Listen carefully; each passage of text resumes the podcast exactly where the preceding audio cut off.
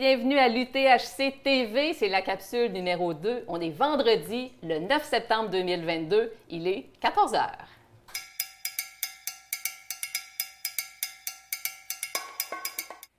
Bonjour à tous, je m'appelle Mireille Robert. J'ai le plaisir cette année de co-animer l'UTHC TV avec différents animateurs, dont Vincent Champagne, avec qui je me la coule douce dans un chalet de la Malbaie. Bonjour Vincent. Ben, on est choyés parce qu'on a un beau chalet ici, puis ça fait un beau décor enfin. Hein? C'est très euh, typique de la région. Dans la dernière heure, on avait Mathieu Blanchard, euh, évidemment, cet ultra-trailer bien connu, qui est notre président d'honneur cette année. Il a dit Je m'en vais dans les montagnes. Moi, je pense qu'il est déjà rendu loin. Ben, je sais pas. Peut-être qu'il est déjà en train d'essayer de rattraper la tête de course du 125. Je sais pas. Mais sur certaine, si vous voulez entendre ou voir l'entrevue qu'on a fait avec Mathieu Blanchard il y a une quarantaine de minutes de ça, vous n'avez qu'à remonter le fil Facebook de la page de l'Ultra Trail Aricana. Et puis, ce sera vrai pour tout le week-end parce qu'on a une vingtaine d'heures à faire sur 48 heures. Donc, remontez le fil et puis vous allez pouvoir voir toutes ces belles entrevues, dont celle de Mathieu. Et là, la beauté de la chose, on a tellement une équipe efficace sur le terrain, on a déjà des images à vous, présenter parce qu'aujourd'hui, il y a une seule épreuve. Hein, à l'Ultra Trail Aricana, c'est le 125. Le coup de départ a été donné à 13 h aujourd'hui. On est en mesure de vous montrer. Hmm.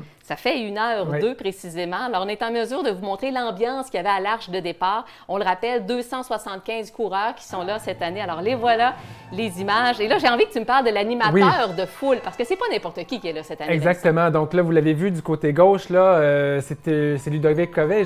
Ludovic Collet, et puis dans une vidéo euh, qui va venir un peu plus tard, vous allez le voir faire un pep talk à la foule. Ludovic Collet, c'est vraiment euh, en France ce qu'on appelle un speaker. C'est le nom du métier et c'est vraiment ce qu'il fait depuis depuis une vingtaine d'années, il est au fil d'arrivée, au fil de départ des plus grandes courses. C'est la voix de, l'UTMB, en fait. C'est la voix de l'UTMB. Bon, vous, vous, allez voir ici là, un petit peu plus et même, je vais vous laisser l'écouter.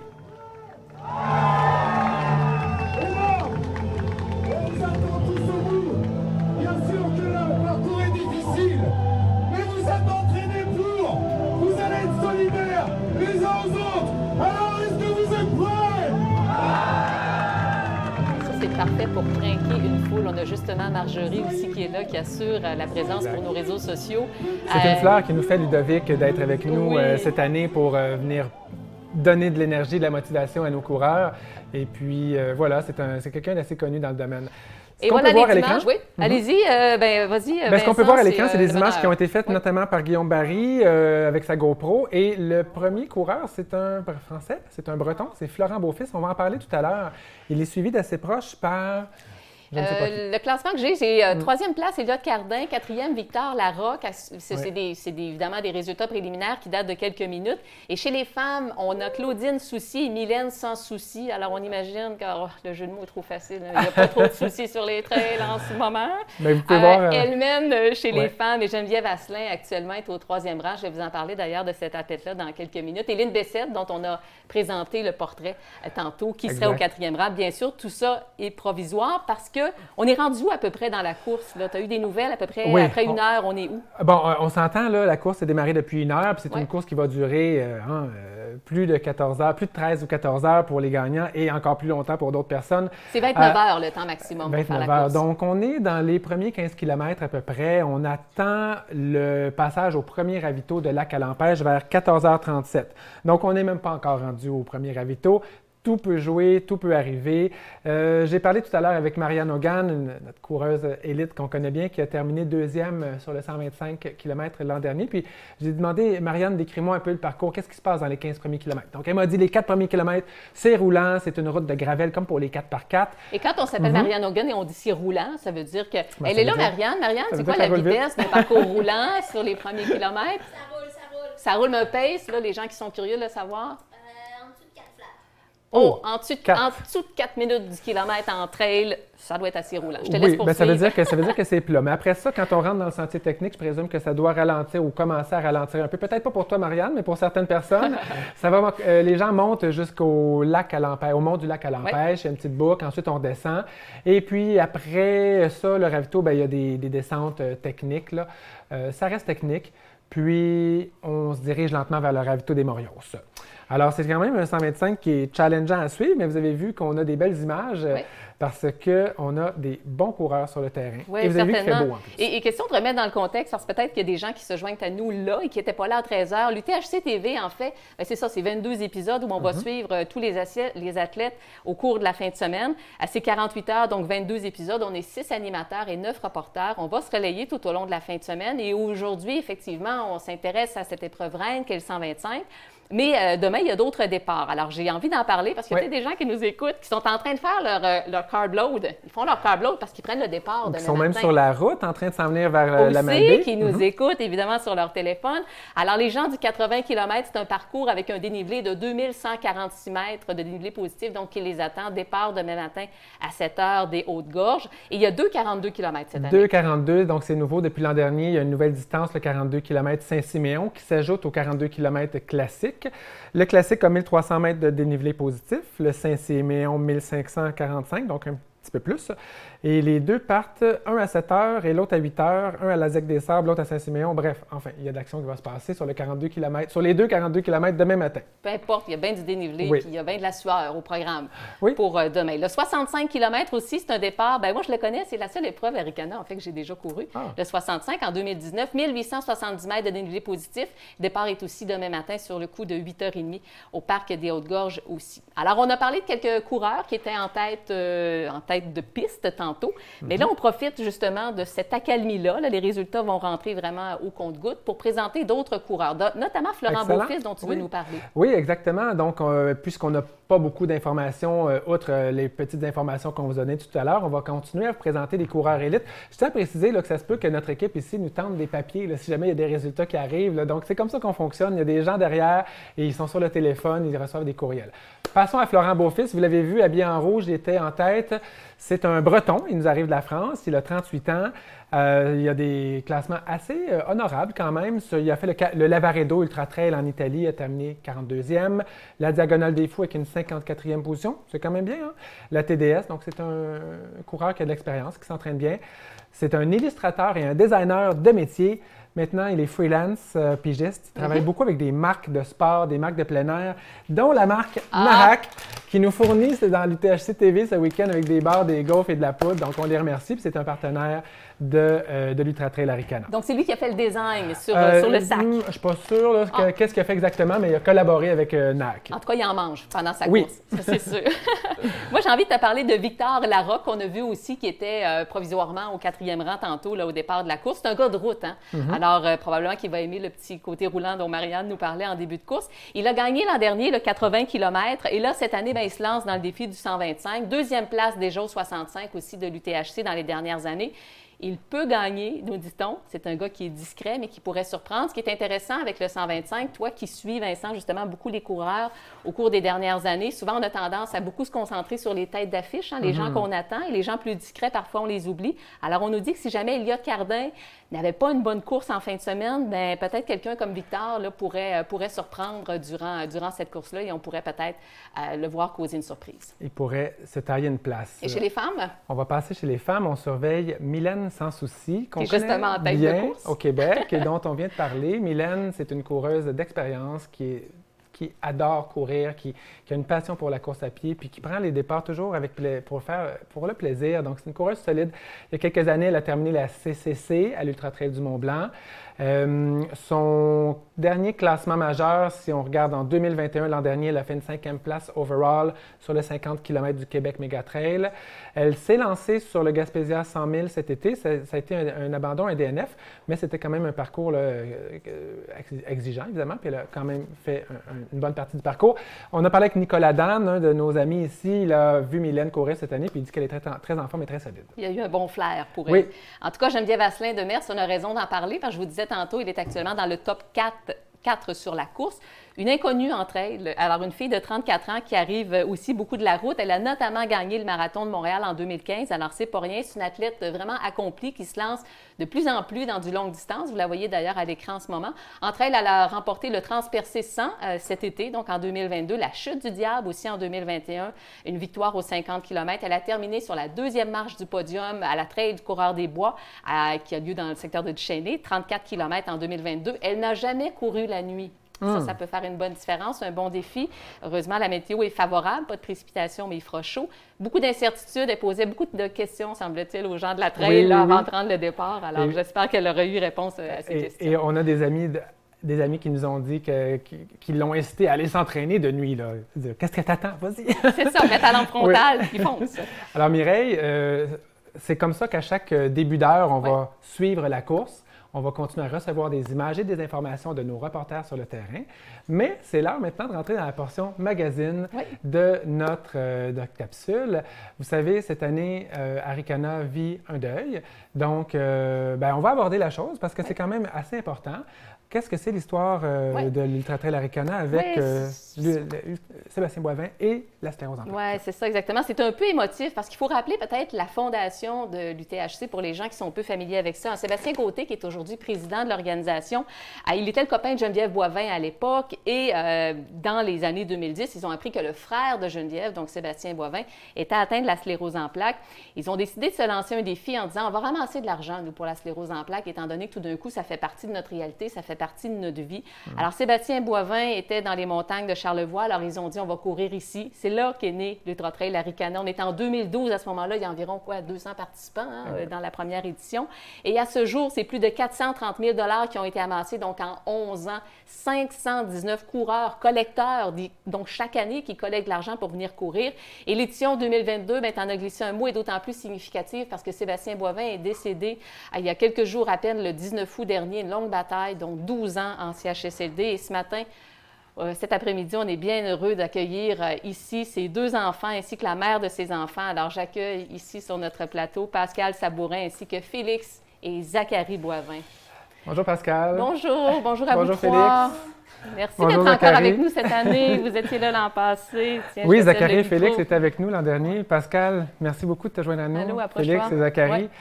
Bien, vraiment, euh, on est content que vous acceptiez de venir témoigner de venir euh, rendre hommage, même en quelque part, à, votre père et au père de tes enfants. Moi, j'aimerais savoir d'abord, Pascal, beaucoup de gens connaissent Sébastien par sa maladie, parce qu'ils ont fréquenté l'Ultra Trail Aricana, puis ils l'ont rencontré au fil d'arrivée. C'est qui le Sébastien que toi, tu as connu, de qui tu es tombée amoureuse quand tu avais 20 ans? Peux-tu nous en parler puis nous le décrire? Euh, oui. Euh, Sébastien, ben, c'était, un être coloré. Hein? Hmm. C'était, un c'était pas un gars ordinaire, ça, c'est sûr. Il y avait beaucoup de. Ben, il y avait le cœur grand comme la terre. C'était une grande gueule, c'était un communicateur, c'était vraiment un gars de gang. Euh, hmm. Il aimait tu sais, c'était un gars de projet, c'était un rassembleur. Euh, puis il y avait toute qu'une tête de cochon aussi. Euh, mais tu sais, quand il y avait une idée dans la tête, ben tu sais, il savait où ce qu'il s'en allait là. Fait que c'était vraiment un, défricheur aussi. Hmm. Tu sais, lui, c'est ça qui le stimulait dans le fond de d'avoir le pied en dehors du cadre. Là, fait que c'était... On, peut comprendre la motivation donc qu'il a eu à mettre sur pied avec Sébastien Côté et avec sa sœur ah Geneviève. Aricana, évidemment, ça a été tout un, tout un chantier de lever ça. Et c'était dans Charlevoix parce que vous étiez maintenant à ce moment-là installé dans Charlevoix, mais c'est un peu par hasard que toi et Sébastien, vous êtes tombés en amour avec la région. Ben oui, en fait, quand on s'est rencontrés, on n'était pas encore dans Charlevoix. Puis, euh, ben, ceux qui vont connaître Sébastien ne seront pas surpris. C'est vraiment une histoire de char qui a, laissé Sébastien ici. En fait, on, s'était rencontrés à Sherbrooke dans un party d'amis et d'amis.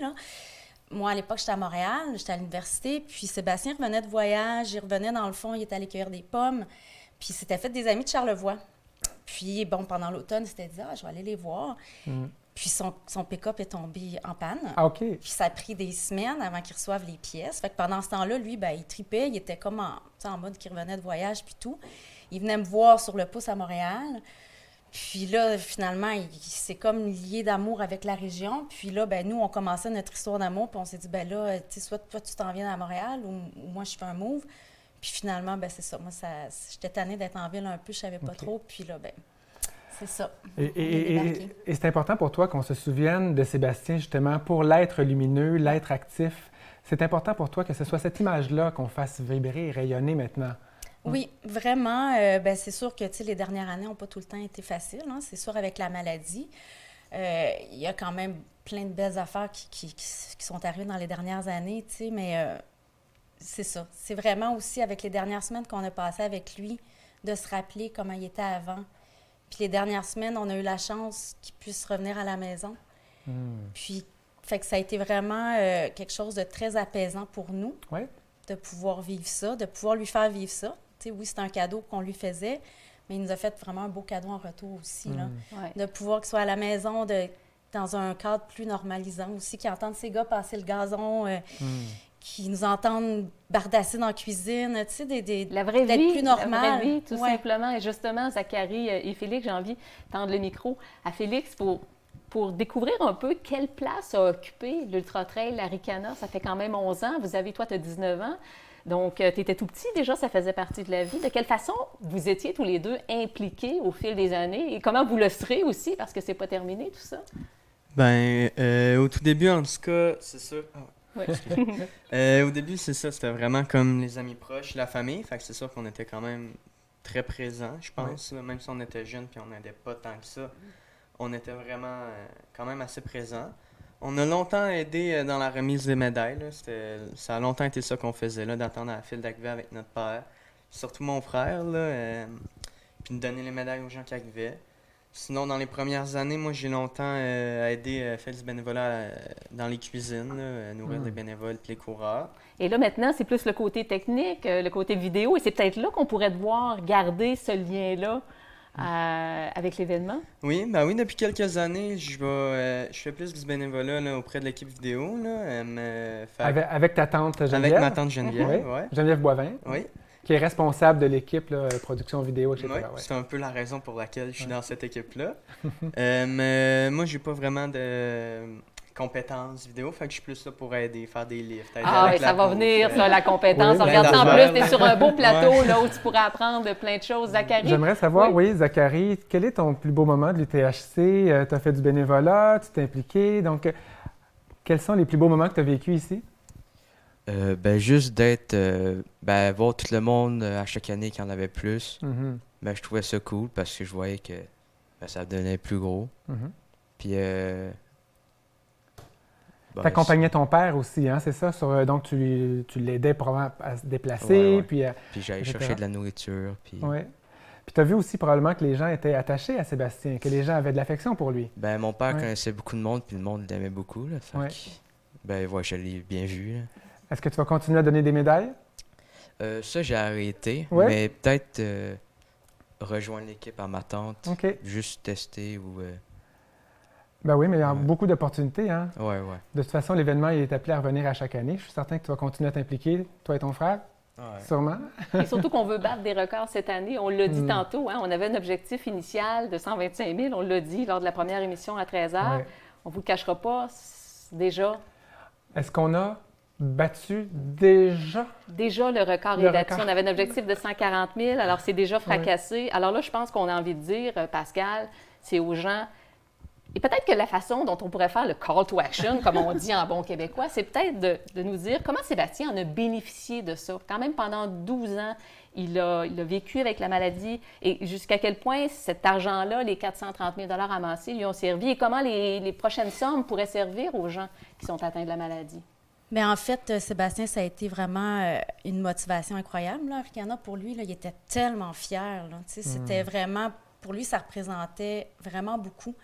Puis de voir ça grandir aussi, puis de prendre tout dans la région, de voir tout le monde s'impliquer. Fait que c'est vraiment quelque chose qui, qui, qui, qui l'a maintenu, tu sais, à le stimuler. Puis, Ouais. tu sais, il, il- puis il continue de partager sa fierté à tout le monde. Donc, je pense que oui, cette année, euh, il faut battre des records, on n'a pas le choix. Là. C'est Puis clair. Sébastien, il est là, là. Ouais. Il, il est un peu partout, là. Fait que c'est sûr que, ouais. Moi, je me souviens, en tout cas, à chaque année, au dévoilement du chèque, Sébastien était là pour présenter le montant recueilli, puis il y avait une émotion vraiment palpable. Une hein. fierté, ouais. Bravo. Des Sébastien, morceaux de décor. hein? Peut-être qu'il est avec nous, hein? Des décors temporaires, c'est ça. Il nous passe un message, je pense, il est en train de dire battez les records, Ouais, ouais. faites tomber les morceaux du décor avec bon. le plus grand nombre de dons possible. Parce qu'on va vous afficher à l'écran l'adresse où il est possible de se rendre, l'adresse web pour faire un don pour la Société de la sclérose en plaques canadienne, aricanasp.ca. Cette année, c'est un hommage à Sébastien Boivin qui nous a quittés. On veut vraiment là, faire lever, Faire sauter la faire banque, sauter la banque et la baraque. Donc, un petit effort, on y va. Si vous l'oubliez, on va vous le rappeler, puis on va être achalant. Allez-y, à chaque heure, on va vous le dire. C'est là, c'est là que ça se passe. Pendant Cette 22 année, émissions, on c'est fait pas rien. On va être achalant longtemps. Ouais. Merci beaucoup d'être Ben, venu merci, témoigner. euh, J'imagine merci. que vous allez passer un peu la fin de semaine ici au Mont-Grand Fond, aller encourager les coureurs. Ouais, ben, on reste euh, à côté, hein, fait que pour plus. nous, c'est pas trop compliqué. Oui, on va, y- on va aller faire des tours. On vous envie. Merci beaucoup de votre témoignage Merci. et de votre présence. Merci à tout le monde. Merci beaucoup. Alors, évidemment, euh, nous, on continue d'être d'être actifs, de suivre nos coureurs. Il y aura un relais en termes d'équipe pour la prochaine heure. Alors, c'est Marc-André Paillé et Yannick Vézina qui vont prendre le relais. Ils vont d'ailleurs recevoir sur cette chaise Anthony, Anthony Calais. Ludovic Euh, Collet, le fameux speaker français. voilà. On a tellement de noms Il à va venir vous alors- charmer avec sa grande voix. C'est possible. Alors, Mhm. il sera là pour euh, vous parler euh, sur le coup de 15 heures. Mais d'ici là, ben, je vous invite bien sûr à suivre nos athlètes. Vous pouvez le faire euh, via, bien sûr, SportStats ou encore Live Trail. Et bien sûr, sur nos réseaux sociaux, si vous avez envie de réécouter, ben, vous allez simplement remonter dans le fil de la page. Merci beaucoup d'avoir été là. Je m'appelle Mireille, j'étais avec Vincent et on vous dit à plus tard. Ciao tout le monde. Merci.